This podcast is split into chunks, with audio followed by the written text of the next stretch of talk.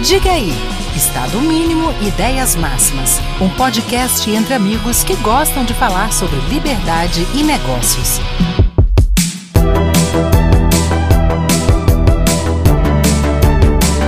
Fala galera, diga aí. Bom dia, boa tarde, boa noite, como sempre. Mais um episódio desse podcast aqui, pelo menos eu curto, espero que vocês também curtam.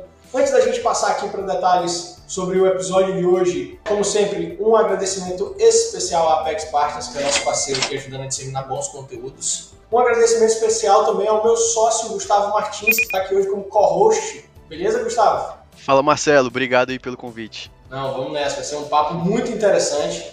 A gente está aqui hoje, galera, com uh, o Bruno Peixoto e a Mariana Pavani. O Bruno é sócio da BP Tex, vou deixar daqui a pouco eles explicam um pouquinho mais, e a Mari também trabalha lá com ele nessa parte de estruturação de negócios fora do país, enfim. O episódio de hoje é Brasil e o mundo, onde estruturar os seus negócios, né? Então, já quero começar assim, Bruno e Mari, a gente pode até seguir nessa ordem.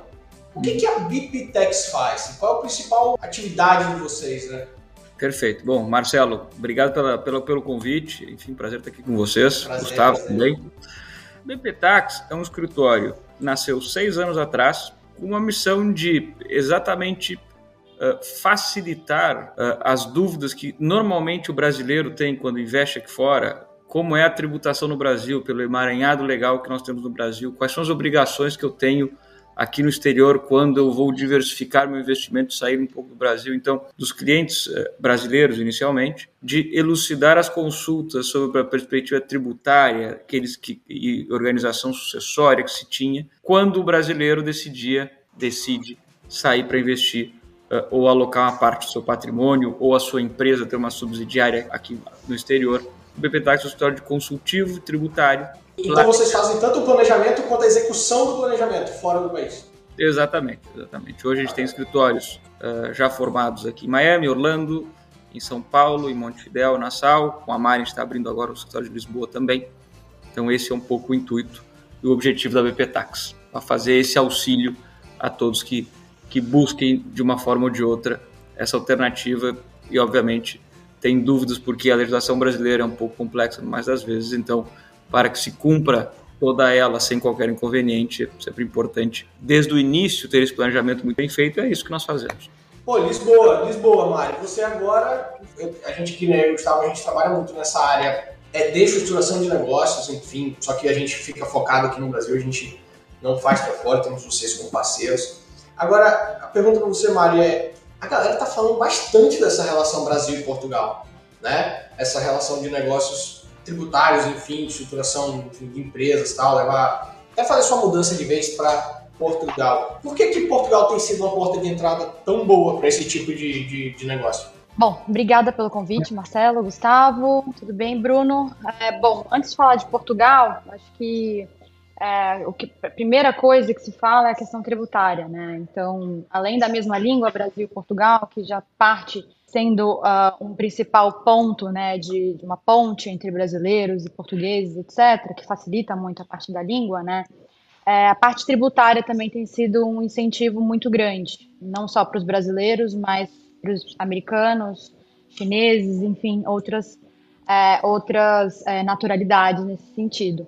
É, existe um programa em Portugal chamado RNH, que é um programa de residência não habitual. Esse programa ele auxilia, né, do ponto de vista tributário, facilita também a entrada é, de residentes para Portugal no prazo de 10 anos, com isenção de imposto para renda fora de Portugal ou renda dentro de Portugal limitada a 20%.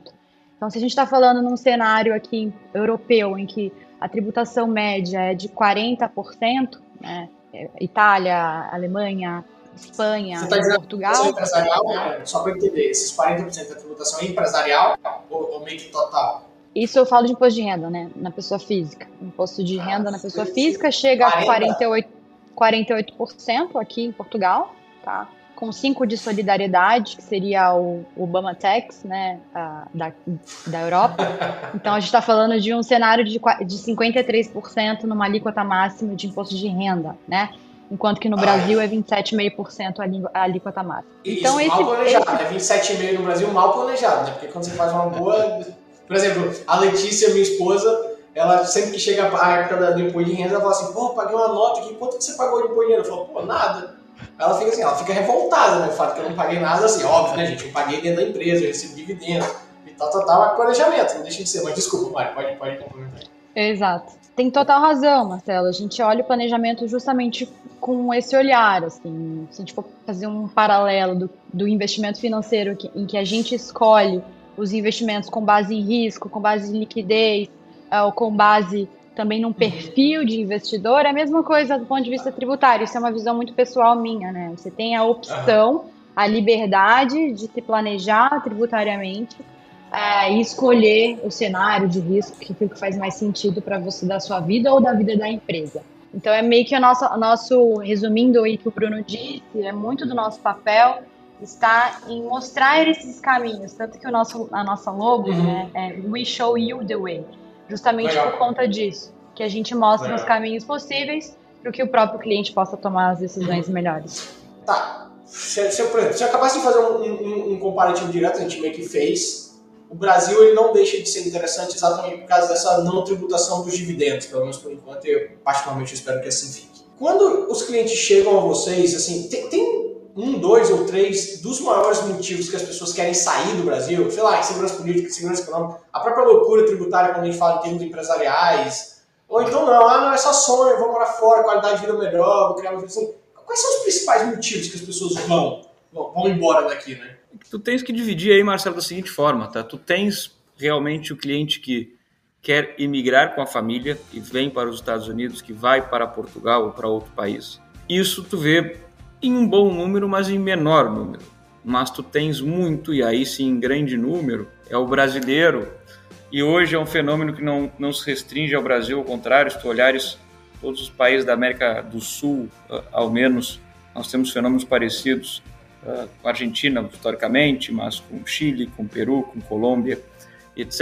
E, e ao estar aqui em Miami, nós temos uma visão muito facilitada disso, por quê? Porque Miami acaba sendo o hub, onde acaba atraindo todas essas pessoas. Então, o grande drive que nós vemos com muita frequência no dia a dia é: olha, eu vou seguir aqui, eventualmente, se tudo é errado, eu tenho uma parte do meu patrimônio dolarizada, moeda forte, nos Estados uhum. Unidos, onde é o maior mercado financeiro do mundo.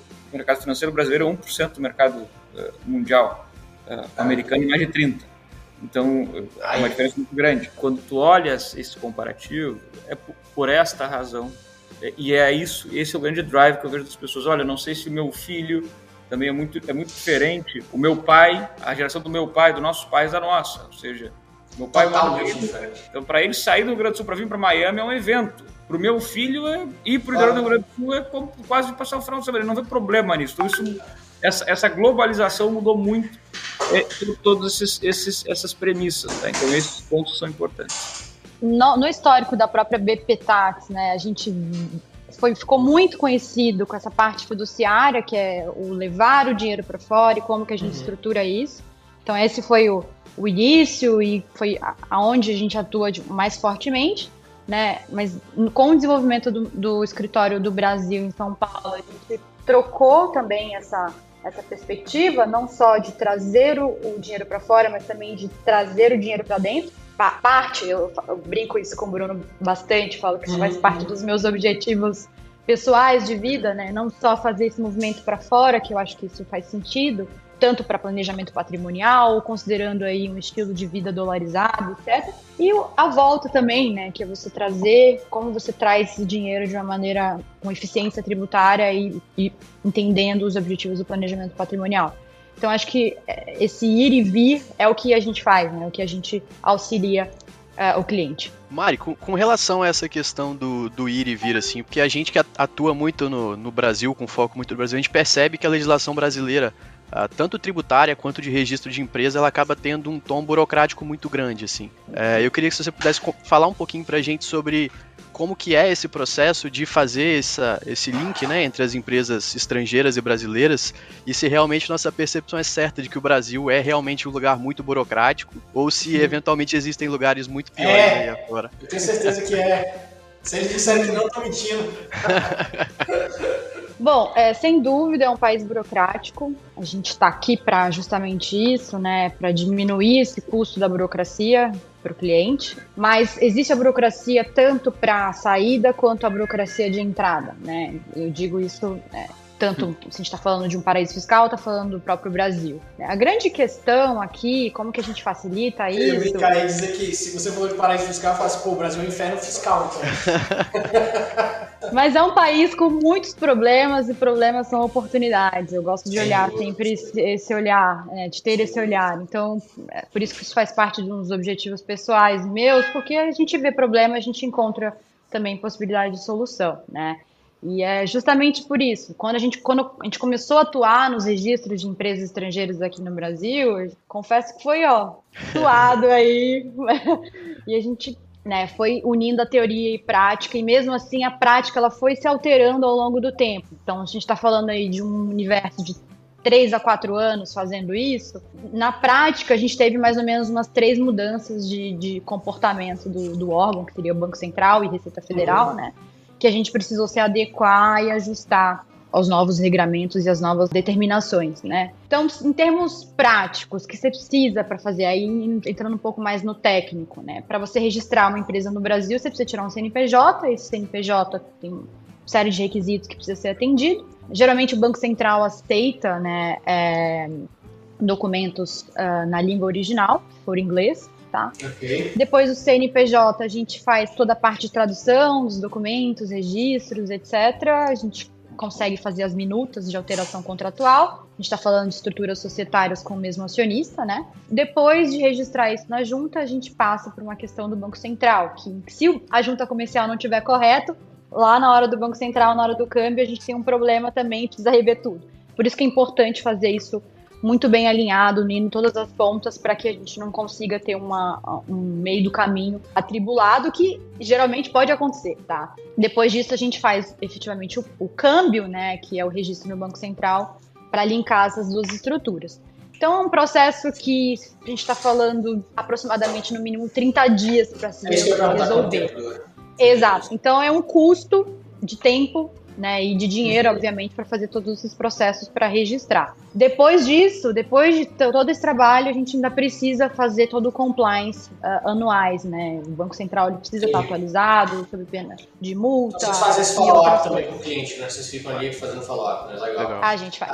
Exato. É, agora sim, por exemplo, você já falou duas vezes aí, Mari, que você tem essa, esse objetivo de vida que é trazer mais para cá. É, enfim, você tem menos tempo de BPTEX que o, que o Bruno. Como vocês convencem os caras a botar dinheiro aqui? É, porque assim, e aí eu, eu não tô querendo ser é, anti-brasileiro ou criticando, não. Enfim, é, eu, por exemplo, eu me vejo aqui, eu, como você falou, são inúmeras oportunidades. Mas quando você pega um estrangeiro, sei lá, um, um americano, ou a depender do país da Europa, um cara que vem de um local completamente desburocratizado, com segurança econômica, segurança política, segurança, ah, enfim, segurança jurídica, jurídica né? tá vendo as loucuras que a gente está vendo aí agora como, como ser um cara desse? Né? Realmente é fora disso, né? Falar assim, ó, há um ambiente hostil no fiscal, no jurídico, no político, mas, cara, olha esse tanto, tô brincando, olha essa oportunidade de agronegócio, olha essa oportunidade de commodities, assim, então, um monte, assim, é, é, é, por aí, é, é um trabalho... É que, Marcelo, você precisa entender muita coisa também, né? Não adianta entender só da parte técnica, né? É. O ponto é o seguinte, tá? Ou seja, não é parte do nosso trabalho o convencimento do investimento, mas explicar okay. toda essa burocracia ao, ao cliente. Geralmente, eu posso dizer o que a gente vê. O que o cliente vê é o seguinte: hoje, o Brasil tem taxas de juros que nenhum país do mundo tem. Então, o investidor que vai para o mercado financeiro, ele tem uma parte estrangeiro, ele vai jogar uma parte aqui para ganhar mais. E o Brasil ele tem oportunidades pontuais, ou seja, o, o agronegócio, aí tu vais dentro do agronegócio, tu tens ramificações do agronegócio, terminais portuários, por exemplo. Agora o petróleo está baixou, se o petróleo subir 40 dólares de novo barril, a indústria de oil and gas do Rio de Janeiro vai reativar, então tu vai ter uma oportunidade ali. Pontualmente, tu entras em nichos específicos. Realmente é extremamente burocrático. A Europa é muito burocrática também. Tá? Sim, sim, sim, sim. O europeu, eu te diria que ele não, ele não está tão desacostumado, ele não, ele não estranha tanto, porque a Europa é, é, é burocrática. Talvez o americano, o britânico, aí sim ele estranha. Por quê? Porque no common law, no direito saxão, virtual, a, a, burocracia é muito pequena no mais das vezes. Tá? Por quê?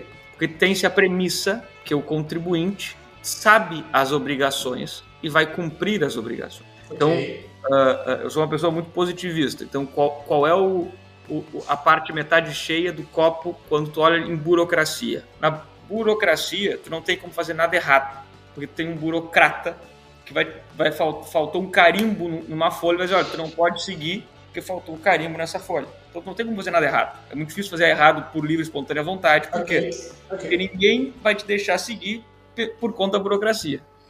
Vamos, vamos dizer que isso é o lado positivo disso. Então, não estou dizendo okay. que é bom a burocracia, tá? Mas, uhum. tá? Qual o ponto aqui dos Estados Unidos? Aqui nos Estados Unidos, tu consegue fazer uma empresa em um dia, atravessar a rua, vai no Bank of America, abre uma conta, faz uma, uma invoice em Excel e fatura um bilhão de dólares no dia. Tá feito para funcionar, mas tu tem uma série de obrigações que tu tem que seguir. Se não seguir, tu esteja certo que a autoridade fiscal americana vai vir atrás de ti, vai te, vai te punir se tu não cumprir. Essa é a grande diferença. Vai punir, né? Vai punir de verdade, né? Essa é a grande diferença.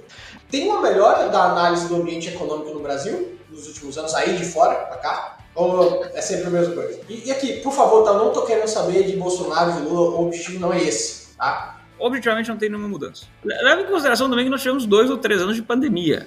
Tá? É, é então, que foram anos atípicos, uh, uh, enquanto a alocação de, de, um, de muita liquidez, todos os tesouros imprimiram moeda como quiseram, então não, não vê, eu não sei, a Mari pode dizer, obviamente, melhor, porque viveu muito tempo no Brasil nesse tempo, mas aqui fora, não vi uma mudança de percepção nos últimos quatro ou seis anos, inclusive, tá? Ou seja, mesmo. Não, eu também não, não vi nenhuma tá. mudança eu acho que, pelo menos nesse cenário em que em atendimento ao cliente, etc., é, eu tenho visto um, um, pouco mais de otimismo, aí saindo das eleições, tá? Entrando um pouco mais na questão das oportunidades mesmo, para todos os lados, na verdade. A burocracia é algo que realmente desanima o empresário. Isso desanima de fato mesmo, de ir, igual o Bruno falou, de ir e vir, de ficar, etc. É, mas eu, eu gosto de pensar, também sou otimista igual o Bruno, eu gosto de pensar que o principal ponto em tudo isso é a confiança, e ponto, tá? A confiança no. Aí tem uma confiança no Brasil em quesito de segurança jurídica, eu não vou entrar nisso agora, mas tem uma confiança do, de quem está oferecendo o negócio, de quem está é, estruturando o negócio, né?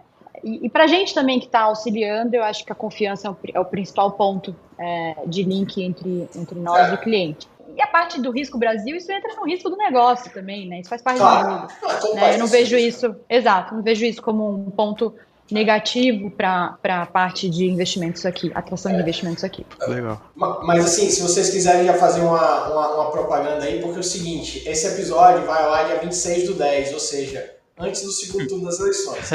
O que eu tenho ouvido de bolsonarista dizendo que vai embora do país se o Lula ganhar. Então, ó, você que é bolsonarista aí, ó, se depois do, do final de semana das, das eleições, é, se o que você falou é verdade, você vai embora do país, Tá aí, ó, Bruno e Mari aí que podem te ajudar, né? Talvez mudando um pouquinho de assunto e, e entrando nessa, nessa linha que você comentou assim sobre as pessoas olharem muito para fora, é, a gente sente que no Brasil há um preconceito um pouco grande assim quando a gente fala de offshore, né? Porque a gente, assim, alguns poucos casos de utilização, chamar assim de indevida aí, trazem um olhar ruim para o instituto que não é ruim por si só. E aí eu queria ouvir um pouquinho da percepção de vocês sobre, sobre isso, assim, se, se realmente é algo muito só uh, perfil Brasil ter esse, esse tipo de preconceito, ou se esse preconceito também uh, não existe em quem realmente está tá se preocupando em fazer um planejamento, as pessoas já têm uma, uma mentalidade melhor sobre esse tema.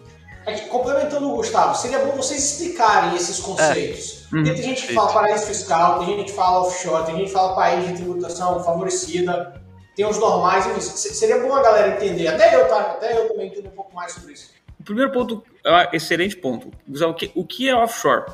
Tá? Quem, de, quem cunhou esse termo foi o fisco americano. Tá? Offshore para o fisco americano é qualquer empresa que não é americana. Fora empresa brasileira é uma empresa offshore. Tá? Americano, eu se eu tenho uma empresa no Panamá ou no Brasil, eu tenho as mesmas obrigações aqui nos Estados Unidos. Nada E muda. ambas são offshore, né? E ambas são offshore. Então, offshore é, em essência, sob essa denominação qualquer empresa que não é empresa sediada no país da tua residência, uma empresa offshore. Paraíso fiscal, existem países que têm listas de paraísos fiscais, o Brasil tem uma extensa, com mais de 70 países ou, ou regimes tributários, uh, e outros que não, como por exemplo os Estados Unidos não têm. Tá? E paraíso fiscal uh, é um termo, hoje juridicamente se fala país de, tributa de regime tributário de tributação favorecida. Uhum. Qual é o, a bottom line que se diz aqui? É o seguinte: tem os países que não tributam renda ou tributam com alíquotas baixíssimas para atrair negócios ou investimentos a esses países. Então, isso é a denominação, o conceito do paraíso fiscal, que é muito amplo. E eu vou explicar para vocês porque é muito amplo. Porque quando tu pensas em paraíso fiscal, tu pensa numa praia no Caribe, com mar azul turquesa, areia branca e, e ponto final.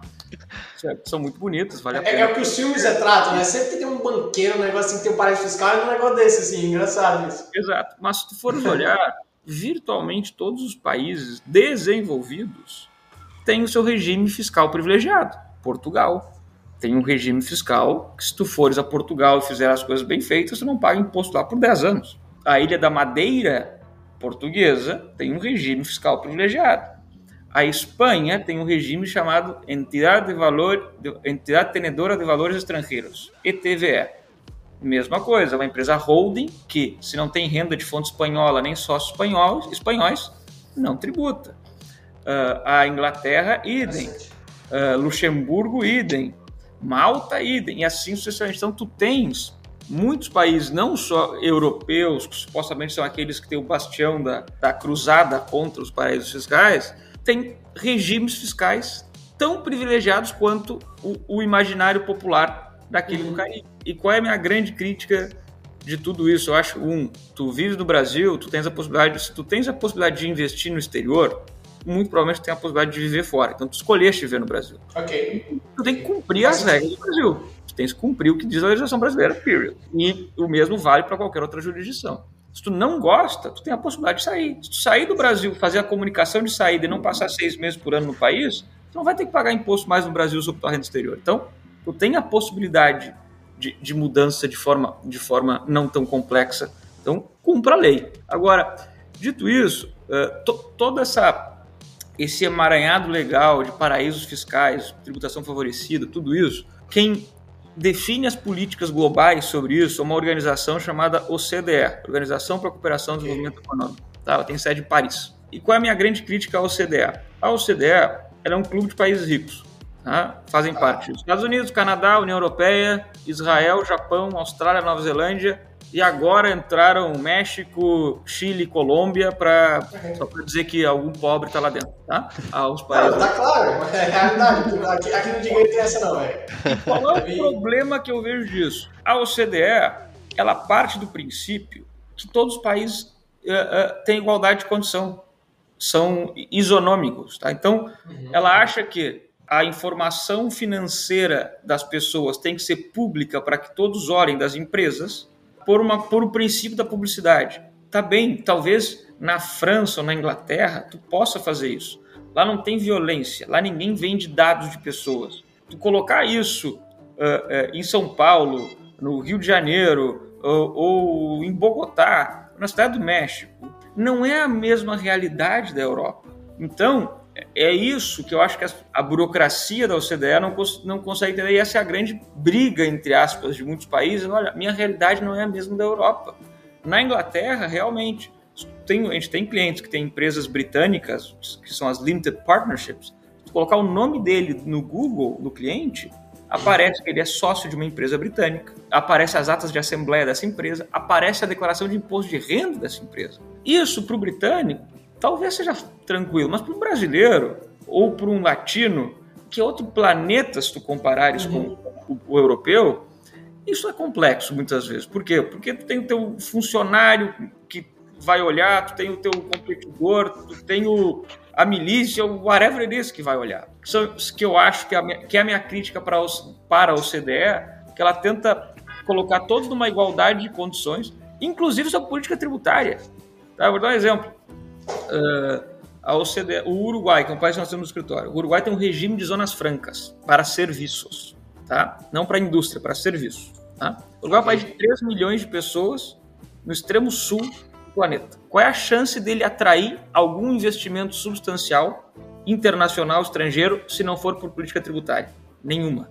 Na história tem um livro, depois vou superar, que é muito bom, que chama-se For Good and Evil, que é a história da civilização, do, do, da escalada e, e, e, descenso em função das políticas tributárias de cada um. Oh, legal. Tá? legal. Uh, e o Uruguai, vou dar um exemplo. O, o Google escolheu o Uruguai para ter o segundo headquarters dele, para ficar em Zona Franca.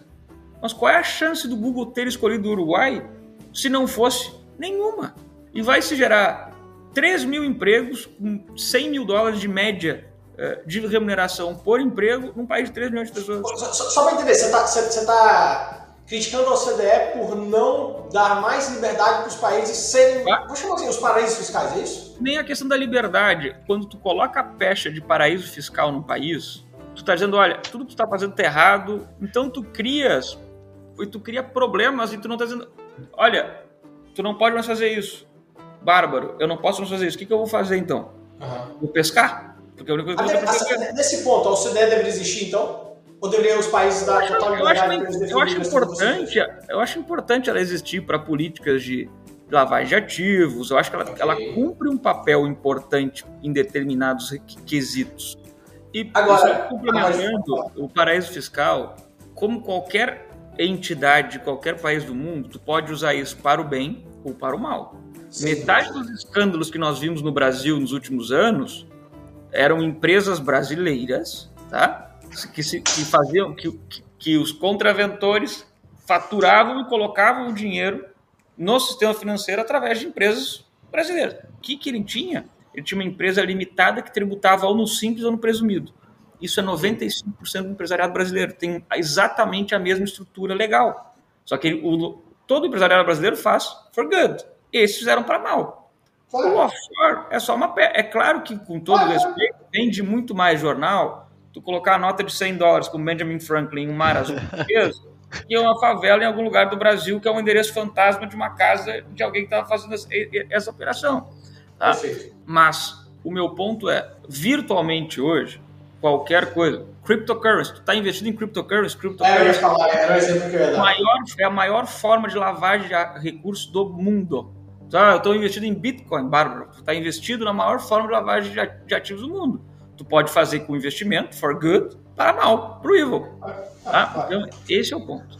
É, o instituto por si só ele não é bom ou ruim, né? Assim, a Exato. destinação que as pessoas utilizam. Né? Exatamente. Né? É, eu ia, queria voltar um pouquinho na parte do, do criptoativo, assim, porque, por exemplo, a gente sente que a Receita Federal tem algumas dificuldades da Receita em entender como é que funcionavam essas movimentações, algumas dificuldades de declarar.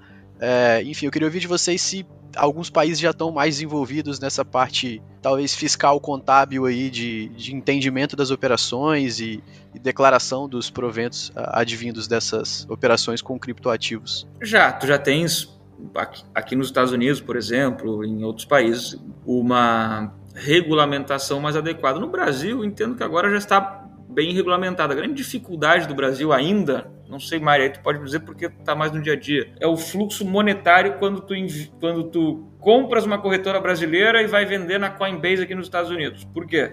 Porque qualquer operação financeira tradicional, o fluxo de remessa conta com um contrato de câmbio do Banco Central do Brasil. A Receita já tipificou a cryptocurrency como um ativo, tá? É como uma ação da Petrobras. Então, tu comprou o Bitcoin a 10 e está vendendo a 100, vai ter 90 de ganho de capital, period.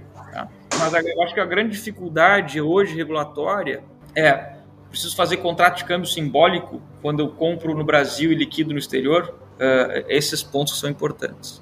Ou, ou outro, outros pontos que não são triviais. Uh, comprei no exterior com dólar a tanto, vendi no Brasil, eu comprei no Brasil e vendi no exterior. Como é que eu faço o cálculo da variação cambial? Tem, tem todos e, esses... e até mesmo as transações entre criptoativos diferentes, né? Porque assim, pô, hoje em Exatamente. dia existe uma emissão muito grande de criptoativos diferentes e, e a troca de um criptoativo para o outro, que às vezes é um procedimento muito utilizado, ele vai ter uma variação cambial ali que, que é até difícil às vezes de você mensurar, né? Porque os ativos com menos, menos conhecidos, Bitcoin, Ethereum, são, são mais comuns, mas uhum. você tem outros uhum.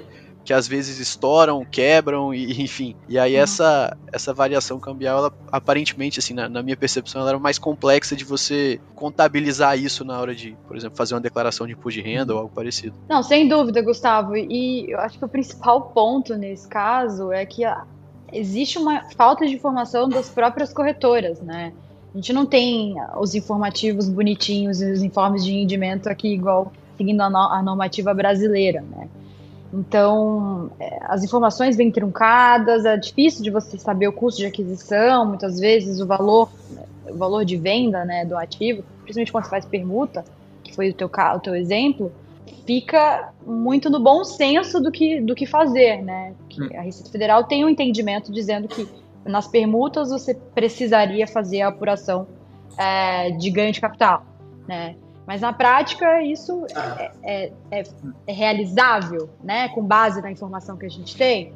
Como é que a gente e eu acho que é uma decisão muito de risco do que o cliente quer seguir, né? Mari, você formou aqui, uh, teve dentro de um Apex, né? Nossa parceira aqui ficou muitos anos lá dentro, ajudou bastante a estruturar lá. Ou seja, estava dentro de uma empresa dessa área de mercado financeiro, de negócios e tal. Você depois ficou um tempo aqui com a gente no escritório, focado na área de estruturação societária, principalmente. Depois você foi lá para São Paulo, BP, agora você está aí em Portugal. Fala um pouquinho assim, dos seus maiores aprendizados, assim, nesse passo a passo, assim, porque, porque é muito irado, assim, experiência você tem de sobra, assim, você consegue muito lugar diferente, é irado. Quais são os maiores aprendizados? Bom, eu acho que a minha grande porta, né, que foi a escola, foi a, sem dúvida nenhuma, foi a PEX. Eu tinha uma visão uhum. Muito mais técnica, uma visão muito mais legalista das coisas. Trabalhar no mundo corporativo, é, uma empresa em desenvolvimento, com uma liberdade muito grande de fazer, de implementar, isso me deu é, com certeza bastante subsídio né, para to as tomadas de decisão, até para sair, para procurar outras é, outras oportunidades fora de Vitória. Né? Apesar de que Vitória é meu lugar do coração, todo mundo me pergunta, todo mundo sabe disso, né? E aí eu tô mais ou menos com, vai fazer quase 10 anos de, é, de operação como, como advogada mesmo. Acho que o meu maior aprendizado nesses nesse período, Marcelo, foi fazer questão de não falar o que o cliente quer ouvir, sabe? Legal, legal. Porque isso é, é, um grande, foi um grande aprendizado para mim, né? Muitas vezes é o que o cliente está esperando, tá? Ele já tem uma, uma, uma preconcepção de algo e acaba esperando que você sempre fale aquilo que ele gostaria de ouvir. E muitas vezes trazer novo, essa nova visão, essa nova perspectiva, eu gosto de dizer que é um, uma nova lente para o cliente, isso é muito poderoso, né? De, de fazer ele ter novas, novas perspectivas e novas, novas oportunidades ali de, de, de decisão também. Eu acho que o segundo maior aprendizado meu, que foi um aprendizado em conjunto, né? Acho que teve. A gente aprende muito com os clientes, com os casos dos clientes, né? Isso é bacana. É de é, explicar e entender que a responsabilidade é sempre de quem está tomando a decisão e não a tua. Perfeito, a gente fala isso muito aqui. Muito o que acontece, exato, o que acontece muito na prática é que a gente, o cliente acaba olhando você como prestador, como consultor e espera que você tome a decisão por ele, né? E isso acontece sim, muito. Né? Cada nove, pelo menos uns oito, pede para você, né, te posicionar. O que, que você faria, né? E é óbvio que eu gosto também de, de recomendar aquilo que eu faria para mim, mas cada realidade é muito, muito diferente. Então o cliente precisa entender que a responsabilidade da tomada de decisão é dele. Eu acho que são os dois maiores aprendizados Legal. que eu, eu tive nessa minha trajetória com, com vocês, né, e com, com o escritório de vocês, foi muito nessa parte de gestão, né, que, que me abriu muito esse caminho da gestão, que foi bem interessante também. Não, muito bom, muito bom. Inclusive, eu sempre gosto de falar, Bruno, que a Mariana causou uma revolução aqui dentro do escritório, tá? quando ela veio, o escritório... Não, é sério, quando as pessoas perguntam, a gente às vezes, né, Gustavo, a gente vai muito faculdade, falar sobre escritório, que a gente tem que meio um modelo meio diferente. E a gente fala que Mariana foi uma dessas chaves, né, que fez a gente esquecer aquele, aquela advocacia ultra conservadora e começar a pensar como um negócio mais bem. Então, mais uma vez, Mário, eu te agradeço muito pelo tempo que você ficou aqui com a gente e pela parceria. Agora, Bruno, você que já está. É, você está quanto tempo aí nos Estados Unidos? Seis anos. Seis anos, tá, show. Cara, temos aí, como eu disse, eleições, tá? Fica tranquilo que eu não vou te perguntar em quem você vota, não. Não vou te colocar nessa situação, não. Mas se você pudesse dar uma dica para os dois, se tanto o Bolsonaro quanto o Lula te ligassem hoje, assim, pô, Bruno, você está seis anos trabalhando nessa área, gente daqui saindo, investidor, investidor estrangeiro querendo vir burocracia, investidor daqui querendo ir embora que está inseguro. Bruno, o que, que você me sugere fazer para melhorar o ambiente econômico do Brasil e tornar a gente mais competitivo? O que, que, o, que, que o Bruno daria de dica para os dois? Assim? Muito simples, menos é mais. Ou seja, cria regulação, regulação é importante, tá? Eu não sou é, tão a, a, fã de não ter regulação, porque okay. hoje precisa de alguma regulação. Mas uma coisa é uma regulação e o privado, como acontece aqui nos Estados Unidos. Os Estados Unidos tem regulação, tu tem órgãos que regulam, mas tu tem uma liberdade muito grande de atuação. É importante não misturar regulação com burocracia, é diferente. Perfeito, perfeito. perfeito. Uh, tem uma lei que tem uma base, tá? Tem uma base e com base nessa base mínima se opera. Eu diria, menos é mais, diminui a burocracia, não muda uh, uh, a cada quatro anos o que está sendo feito e começa de novo. A grande, o grande ponto dos Estados Unidos, sendo democrata ou republicano, sejamos honestos, o Trump e o Biden são figuras diametralmente opostas não mudou nada sim, nos Estados Unidos com o Trump e com o Biden. A, a big picture americana permaneceu exatamente a mesma. Mudou um pacote de ajuda econômica aqui, mudou uma, alguma questão ambiental ali, mas a bottom line uhum. americana seguiu igual. Tá? E, e é, esse é o segredo dos Estados Unidos. Tu sabe que vai seguir igual. Então, meu ponto é menos é mais. Simples. Pô, legal. Terminamos nossa primeira parte aqui com chave de ouro, muito boa. A gente tem a segunda parte aqui agora como disse, um pouquinho mais uh, dinâmico, até de brincadeira, né?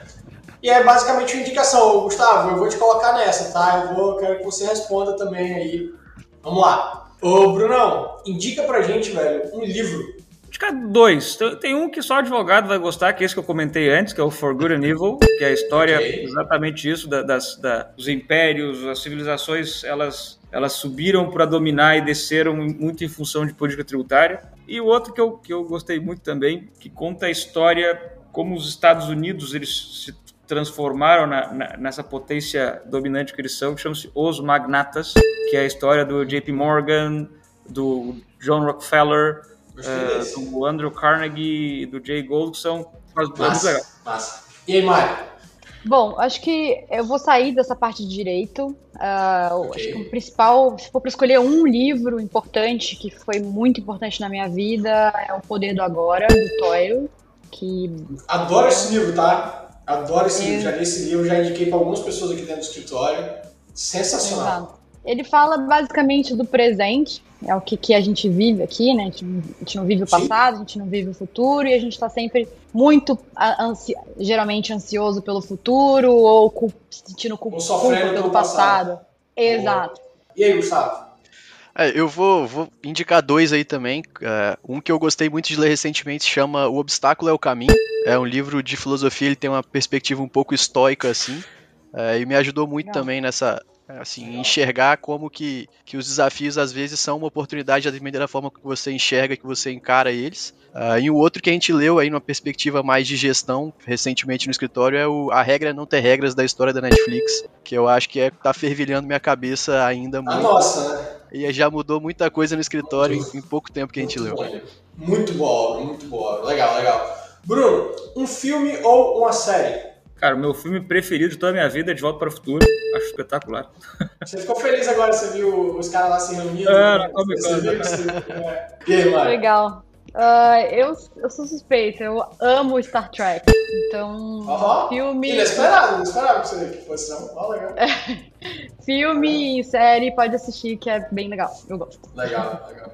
Gustavo? Gosto demais de Friends, mas numa perspectiva mais de negócios, Billions e Suits também são duas que que abrem é, muito a cabeça, assim. Nessa de negócios aí, já que os dois citaram Billions e Suits, eu deixo aí pra vocês começarem a assistir Succession da HBO. Ótima também. Cara, Sim, é, é muito legal, também. Né? Bem, é. legal, bem legal. Agora vamos lá, o, o Bruno, assim, dentre as perspectivas que a maioria das pessoas falam, na opinião de vocês, qual o pior país para levar sua grana? Aí não adianta responder, tipo assim, Coreia do Norte, porque, porra, ninguém manda dinheiro pra Coreia do Norte, então, assim, dos, dos famosinhos, assim, tipo assim, ah, ah, Hoje, falo... Argentina. É.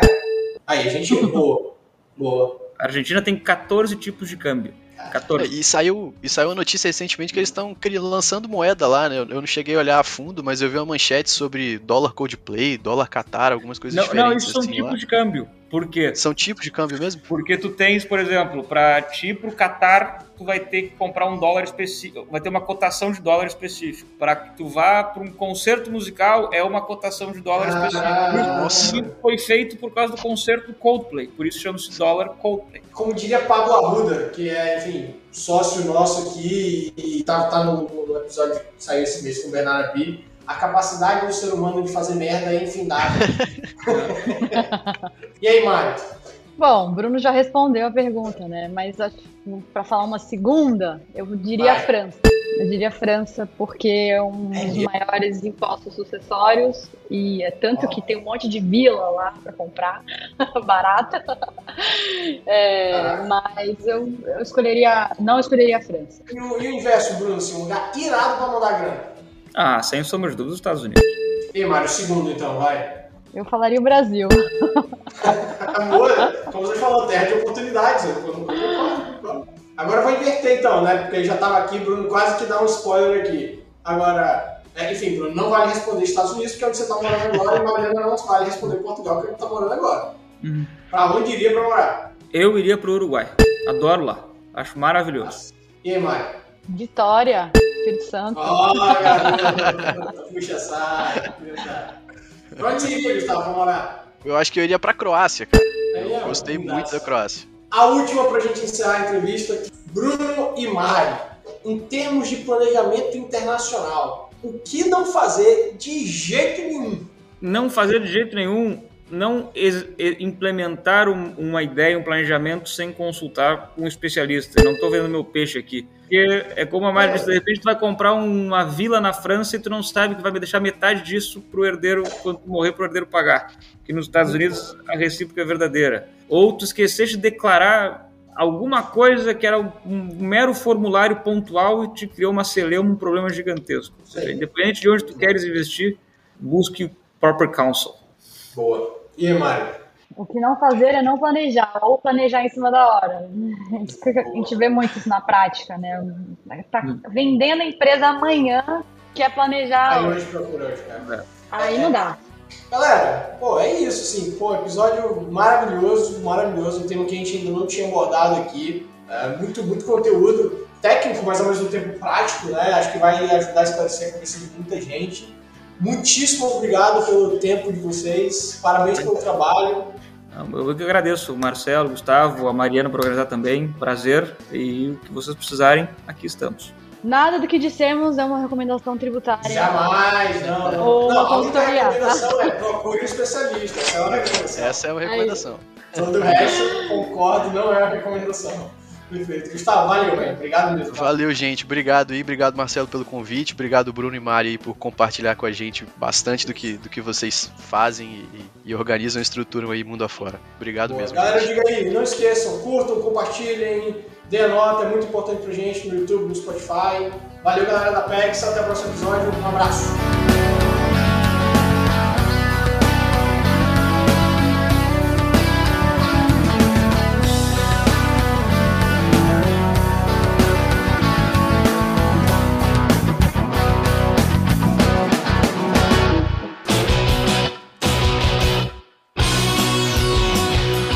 Diga aí, Estado Mínimo Ideias Máximas, um podcast entre amigos que gostam de falar sobre liberdade e negócios.